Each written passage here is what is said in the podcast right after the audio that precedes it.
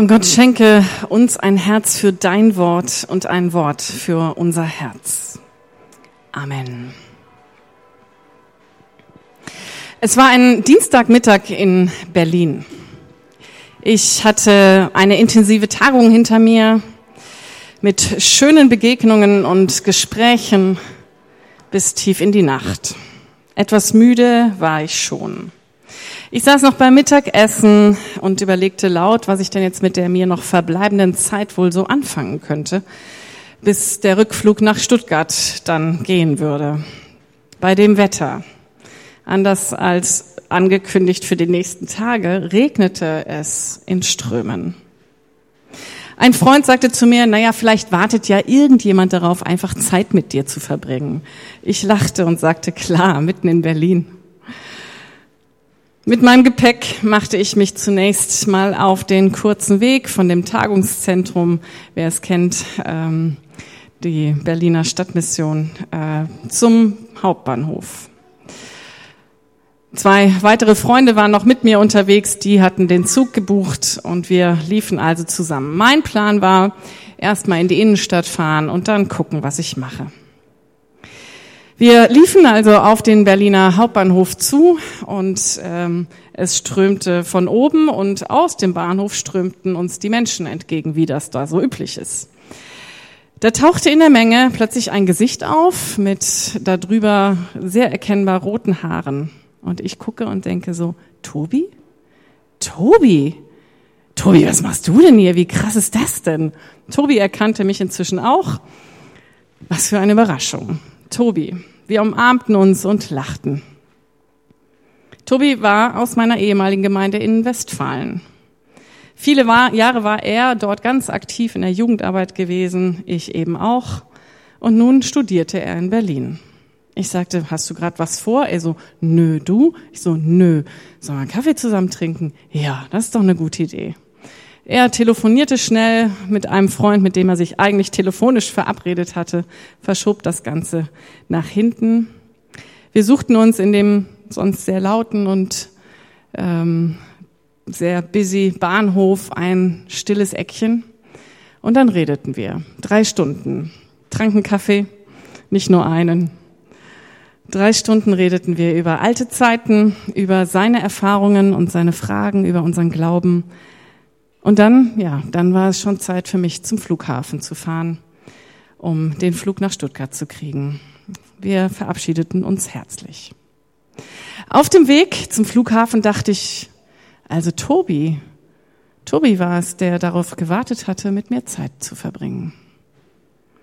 Solche Momente sind ein Geschenk, unbezahlbar, weil unendlich kostbar. Solche überraschenden Begegnungen wie diese am Berliner Hauptbahnhof, die mögen wir. Sowas beglückt uns und es bereichert uns, gibt dem Tag eine positive Wendung. Szenenwechsel. Es ist mitten in der Woche, Mittagszeit. In Samaria. Die Sonne brennt heiß vom Himmel. Er ist müde, macht eine Pause.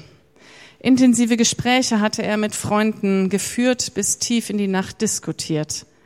Es gibt Spannungen um seine Person. Es wird viel über ihn geredet in Judäa und Galiläa. Seine Freunde haben sich auf den Weg in den nahegelegenen Ort gemacht, um etwas zu essen zu besorgen.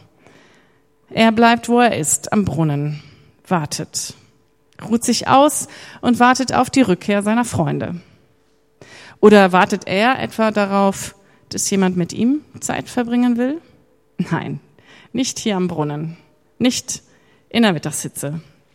Da kommen die Leute nur ganz früh hin oder abends zum Wasserschöpfen und Tiere tränken. Aber was ist das? Da kommt eine Frau aus dem Dorf.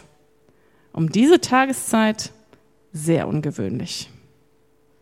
Lesen wir rein in diese Begegnung im Alltag zwischen Jesus und der Frau am Brunnen. Da kam eine Samariterin, um Wasser zu schöpfen. Jesus bat sie, gib mir etwas zu trinken. Seine Jünger waren nämlich in den Ort gegangen, um etwas zu essen zu kaufen. Die Samariterin sagte zu ihm, du bist ein Jude und ich bin eine Samariterin. Wie kannst du mich um etwas zu trinken bitten? Denn die Juden vermeiden jeden Umgang mit Samaritern. Jesus antwortete, wenn du wüsstest, was für ein Geschenk Gott dem Menschen macht und wer dich hier bittet, gib mir etwas zu trinken, dann würdest du ihn bitten und er würde dir lebendiges Wasser geben. Da sagte die Frau zu ihm, Herr, du hast nicht einmal einen Eimer und der Brunnen ist tief. Woher willst du das Quellwasser nehmen? Bist du etwa bedeutender als unser Stammvater Jakob? Er hatte uns diesen Brunnen hinterlassen. Er selbst hat daraus getrunken, ebenso seine Söhne und sein Vieh. Darauf antwortete Jesus ihr, wer von diesem Wasser hier trinkt, bekommt wieder Durst. Aber wer von dem Wasser trinkt, das ich ihm gebe, wird nie wieder Durst haben. Denn das Wasser, das ich ihm gebe, wird in ihm zu einer Quelle. Ihr Wasser fließt und fließt bis ins ewige Leben. Da bat ihn die Frau, Herr, gib mir dieses Wasser, denn ich habe, dann habe ich nie mehr Durst und muss nicht mehr hierher kommen, um Wasser zu schöpfen. Jesus sagte zu ihr, geh, ruf deinen Mann und bring ihn her. Da antwortete ihm die Frau, ich habe keinen Mann. Jesus sagt zu ihr, es stimmt, wenn du sagst, du hast, ich habe keinen Mann. Fünfmal warst du schon verheiratet und der, mit dem du jetzt zusammen bist, ist nicht dein Mann. Du hast die Wahrheit gesagt. Soweit die Begegnung, die ungewöhnliche Begegnung. Mit der stimmt doch was nicht. Normalerweise gehen die Frauen des Dorfes gemeinsam zum Brunnen morgens und oder abends, wenn es kühl ist. Und aus Sicherheitsgründen gehen sie gemeinsam. Sie nutzen diese Zeit, um sich auszutauschen. Auch den aktuellen Tratsch. Über das, was im Dorf so passiert. Vielleicht reden sie über Jesus, den Mann aus Nazareth. Ziemlich sicher reden sie über diese Frau aus ihrem Dorf, morgens und abends. Mit ihr redet schon lange keiner mehr. Deswegen geht sie auch nicht mehr mit. Nimmt lieber die Mittagshitze in Kauf und verzichtet auf den Schutz der Gruppe, geht allein. Sie lebt unverheiratet mit einem Mann zusammen und ist fünfmal geschieden oder verwitwet, wir wissen das nicht. Aber eins ist sicher, das gehört sich nicht. Was auch immer die Gründe dafür waren. Sie jedenfalls wurde von den Frauen gemieden und von den Männern geschieden. Denn Frauen hatten damals keine eigenen Rechte. Die Scheidung durften nur die Männer einreichen. Doch ohne Wasser kann sie nicht leben, nicht lange überleben. Sie hat Durst. Durst nach Leben und nach Liebe. Ihre Erfahrung hat sie gelehrt, beides bekommt man nicht umsonst. Den Durst nach Liebe hat sie mit einem sehr hohen Preis bezahlt, mit ihrem Ansehen. Gestillt wurde der Durst nach Liebe bislang nicht. Im Gegenteil, sie war noch durstiger als je zuvor. Alle Kosten und Mühe um echte Annahme und Wertschätzung waren umsonst gewesen. Doch dafür ist unbezahlbar, was nun am Brunnen geschieht. Jesus spricht sie an. Ein Mann spricht mit ihr. Und noch dazu ein Jude. Das ist ungewöhnlich. Er sieht sie an, nimmt sie ernst, geht auf ihre Fragen ein, ja, mehr noch, gibt seiner Bedürftigkeit zu und bittet sie um Hilfe. Noch nie hat ein Mann sie um Hilfe gebeten. Sie ist misstrauisch und weicht seiner Bitte aus. Sie hat einfach schon zu viel verschenkt in ihrem Leben. Doch in den nächsten Minuten der Unterhaltung wird ihr bewusst, dieser Mann ist anders als die anderen. Jesus gibt dieser Frau ihre Würde zurück, gibt ihr Hoffnung, ja, gibt ihr Ansehen. Jesus überrascht im Alltag bis heute. Er begegnet dir möglicherweise genau da, wenn du anderem aus dem Weg gehst. Genau in den Themen, die dir schwer fallen, die doch so existenziell sind, die dich plagen wie Hunger oder Durst, wo es um Sehnsucht, um Leben, um Liebe geht, eben um die Dinge, die unbezahlbar sind. Er begegnet dir mitten in deinem Leben und bietet dir unerwartet viel mehr. Am Brunnen zeigt Jesus der Frau, wie sie den Durst nach Leben und Liebe auf ewig stillen kann. Umsonst. Er sieht nicht auf sie herab, obwohl er ihre Geschichte kennt. Er sieht sie an, gnädig. Er sieht nicht auf sie herab. Er ist ohne Vorwurf. Er spricht die Wahrheit ihres Lebens liebevoll an, gnadenvoll. Unser Gott ist ein gnädiger Gott. Egal, was andere über uns denken oder reden, egal, was wir getan haben in unserem Leben, Gott vergibt, wenn wir uns auf die Begegnung mit ihm einlassen. In dieser Begegnung zwischen Jesus und der Frau am Jakobsbrunnen klingt auch durch, was der Schreiber Johannes in der Offenbarung nochmals beschreibt. Gott spricht, ich will dem Durstigen geben von der Quelle des lebendigen Wassers umsonst.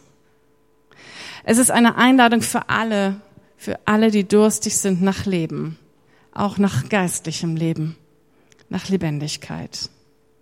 Und dieses Ich will von Gott ist kein habgieriges, sondern ein sich verschenkendes, ich will geben.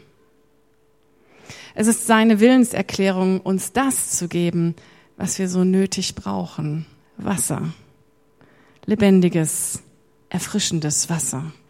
Eben nicht Wasser aus einem Brunnen, eben nicht Wasser aus einem Brunnen oder einer Leitung, sondern echtes Quellwasser will er uns geben. Und im übertragenen Sinn weist Jesus hier auf den Ursprung des Lebens hin. Dort, wo Leben entsteht. Und zeigt, dass die vielen scheinbaren Durstlöscher eben nicht dauerhaft den Durst stillen können. Wenn es um unsere Seele, unser Bedürfnis nach Liebe, nach Anerkennung, nach Annahme und nach Wertschätzung geht. Er ist der Geber des Lebens, der Lebensspender. Lesen wir noch ein paar Verse weiter aus Johannes 4. Die Frau ließ ihren Wasserkrug stehen und lief in den Ort. Sie sagte zu den Leuten, kommt und schaut euch das an. Da ist ein Mensch, der hat mir alles gesagt, was ich getan habe. Ist er vielleicht der Christus? Da liefen die Leute aus dem Ort zu Jesus hin. Die Frau lässt ihren Wasserkrug stehen.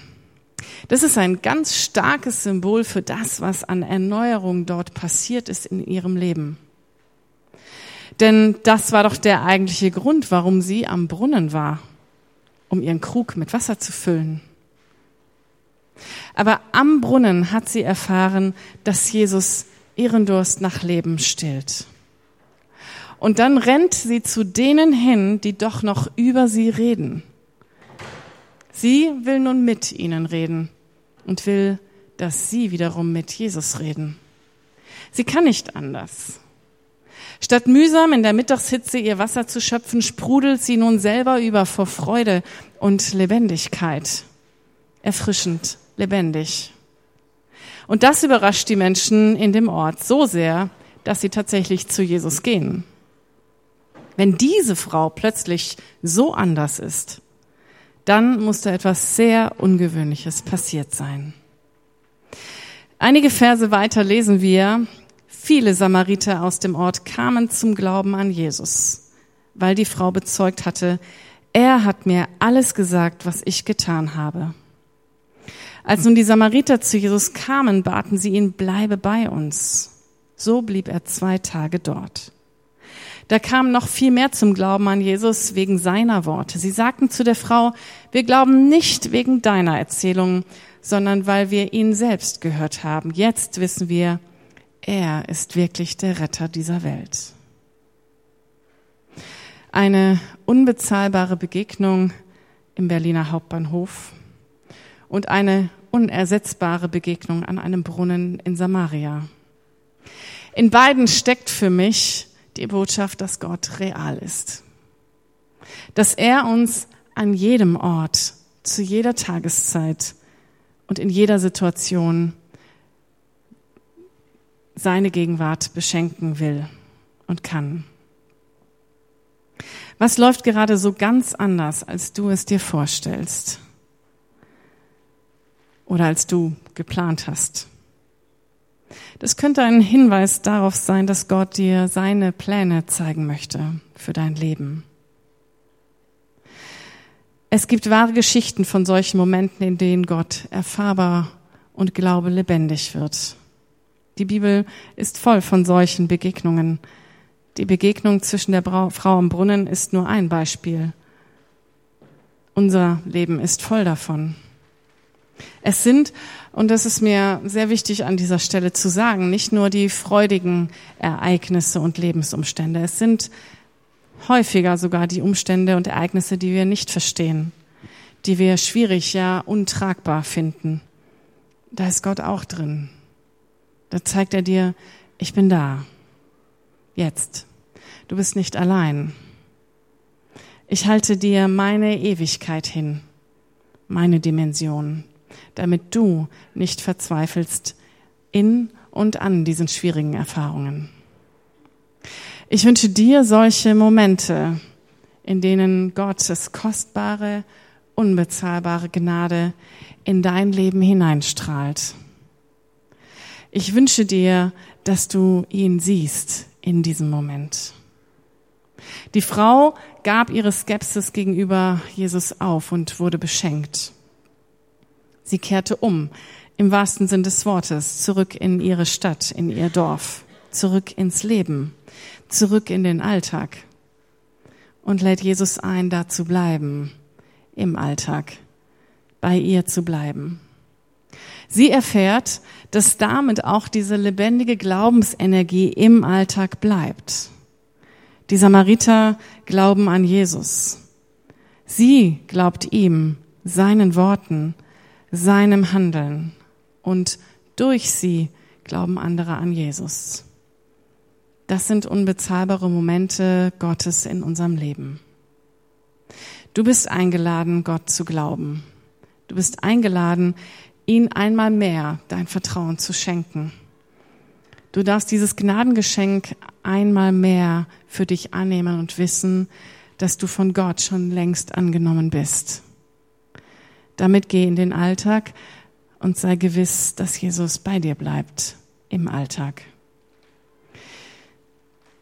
Ich glaube, dass Gott nicht möchte, dass wir uns mühsam Glaubenserfahrungen schöpfen und irgendwie Events brauchen, um geistlich aufzutanken, so wertvoll christliche Events sind. Ich glaube, er möchte, dass deine Glaube sich, möchte nicht, dass dein Glaube sich erschöpft. Er möchte, dass du geistliches Lesen, Leben hast und dass es aus dir heraussprudelt, aus deinem Inneren. Er möchte, dass du erfrischend lebendig bist. Er möchte dir seine lebensspendende Energie, seinen Heiligen Geist schenken. Das steckt in diesem Symbol des Wassers drin und wenn man die Geschichte weiterliest, dann kommt es noch zu einer Unterhaltung zwischen der Frau und Jesus über dieses lebendige Wasser. Wird noch mehr erklärt und ausgeführt. Es ist der Heilige Geist, der in uns wirkt und der zur Kraftquelle wird in uns für den Alltag für das Leben. Und ich möchte einfach beten um diese Kraft, um dieses lebendige Wasser. Und wenn ihr möchtet und sagt, ja, ich brauche das einmal mehr für diese Woche, für die kommenden Tage, dann lade ich euch ein, einfach die Hände zu öffnen und euch beschenken zu lassen mit Gottes Geist. Jesus, ich danke dir, dass du uns im Alltag begegnest und dass du uns gnadenvoll ansiehst. Ich danke dir, dass du uns beschenken willst mit deinem guten Heiligen Geist. Und ich lade dich ein, Heiliger Geist, dass du kommst und die Herzen erfüllst. Dass du hineinkommst in Sehnsucht nach Leben, nach Liebe, nach Anerkennung, nach Wegführung, nach Klarheit nach neuer Freude, Hoffnung. Ich bitte dich, dass du hineinkommst, da, wo wir dich jetzt am meisten brauchen. Danke, dass du jeden hier kennst und ansiehst. Und dass du uns beschenkst, wenn wir dich darum bitten.